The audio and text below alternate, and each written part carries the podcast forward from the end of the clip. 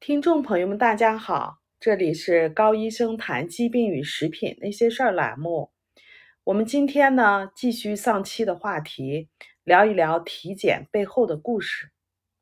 说到血液的检查，血脂的检查是必查的项目。关于血脂检查，我们今天聊一点不一样的。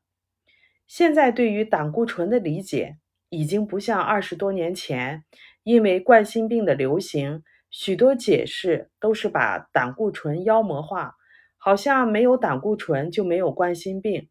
随着对胆固醇了解的加深，我们知道胆固醇在我们体内是绝对不能缺少的物质。没有胆固醇，不是没有冠心病，是压根儿就没有人类。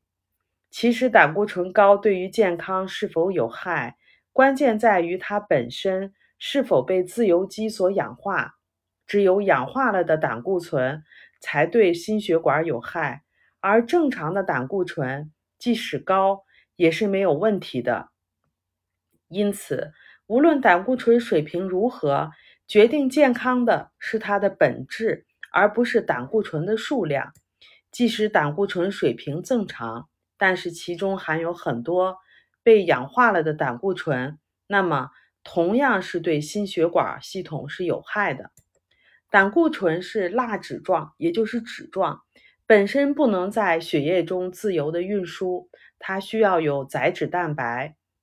比如说低密度载脂蛋白和高密度载脂蛋白来运载它们。临床上是检测不到血液中的胆固醇的，所检测的。就是载有胆固醇的低密度脂蛋白和高密度脂蛋白，所以低密度脂蛋白和高密度脂蛋白也被称之为胆固醇。低密度脂蛋白是把肝脏制造的胆固醇通过血液循环运载到身体的各个细胞，每个细胞表面上都有低密度脂蛋白的受体。通过与受体的特异性结合，低密度脂蛋白把胆固醇运送到细胞之内。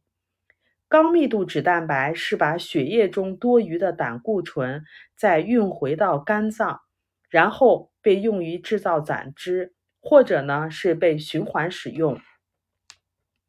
低密度脂蛋白常常被称为坏的胆固醇，被错误地认为它能够导致心脏病。但是事实上，低密度脂蛋白本身是好的，是我们体内必须要存在的，它不会破坏心血管。相反，低密度脂蛋白水平低下反而对健康不利。低密度脂蛋白容易被氧化，我们日常所吃的精炼的烹饪油就能够直接形成氧化的低密度脂蛋白。进一步的研究也证明，破坏心血管的物质。就是氧化了的低密度脂蛋白。让我们来看看实例。第一个证实了反式脂肪有害人类健康的美国生物化学家库莫罗教授，他用一种特殊的鸡的实验就足以说明了这一点。这种鸡由于基因上的缺陷，而导致体内胆固醇水平极其高，并在两年之内会发展成为心脏病。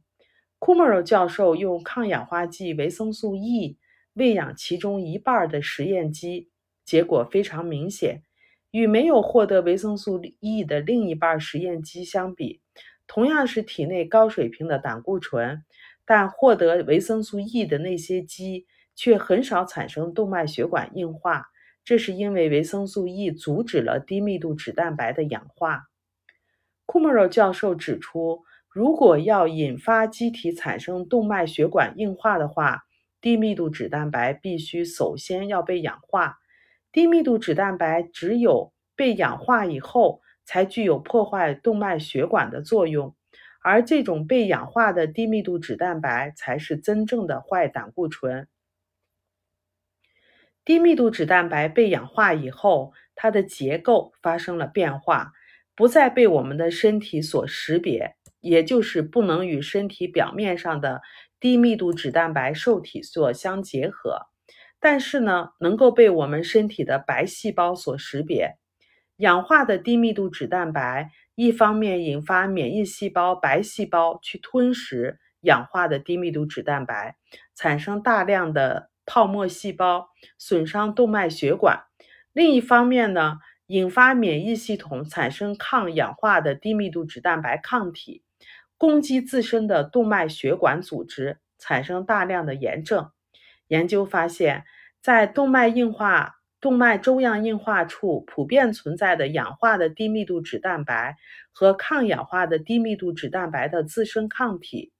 而在进一步恶化的颈动脉粥样硬化处，具有更多的氧化的低密度脂蛋白和抗氧化的低密度脂蛋白自身抗体。那么，我们去如何检测氧化了的胆固醇呢？检测指标是九羟基二烯十八酸。九羟基二烯十八酸是氧化的低密度脂蛋白的代谢产物。它的高低呢，可以显示出氧化的低密度脂蛋白的水平，是诊断动脉粥样硬化的指标。研究指出，患动脉粥样硬化的年轻人，他们的低密度脂蛋白内九羟基二烯十八酸的水平是健康年轻人的二十倍，而患动脉硬粥样硬化、年龄在六十九到九十四岁之间的人。他的低密度脂蛋白内的九羟基二烯十八酸的水平是健康年轻人的三十到一百倍。九羟基二烯十八酸是非常强的促炎的物质，是动脉粥样硬化的诱导者。那么，导致低密度脂蛋白被氧化的因素都有哪些呢？第一，精致的碳水化合物，这其中包括糖、白面食品。白大米，它们能够快速的升高血糖，血糖过高呢，会产生大量的高级糖化终端产物 AGE，而 AGE 呢，能够导致机体产生大量的自由基，自由基可以直接氧化低密度脂蛋白。含高果糖玉米糖浆的食品，比如说各种饮料、成品果汁、低脂食品、果糖，能够导致机体产生大量的炎症。释放大量的自由基。第二，精炼的烹饪油，这其中包括色拉油、玉米油、芥花籽油和大豆油等等。这些多不饱和脂肪在加工的过程中容易被氧化，氧化变质的油在体内会直接组成氧化的低密度脂蛋白，同时还会产生大量的自由基。第三，食品中的化学物质。它们能够刺激机体产生炎症，释放自由基。第四，吸烟，吸烟会产生大量的自由基。那么，如何防止胆固醇被氧化呢？第一，避免上述导致低密度脂蛋白氧化的因素。第二，增加天然饱和脂肪，这其中包括动物脂肪和椰子油，还有就是单不饱和脂肪酸。比如橄榄油中的摄橄榄油的摄入量，研究指出，低密度脂蛋白中的天然饱和脂肪和油酸，这个油酸橄榄油中含有丰富的油酸，能够防止胆固醇的氧化。第三，增加抗氧化剂的摄入量，可以通过饮食和补充来实现，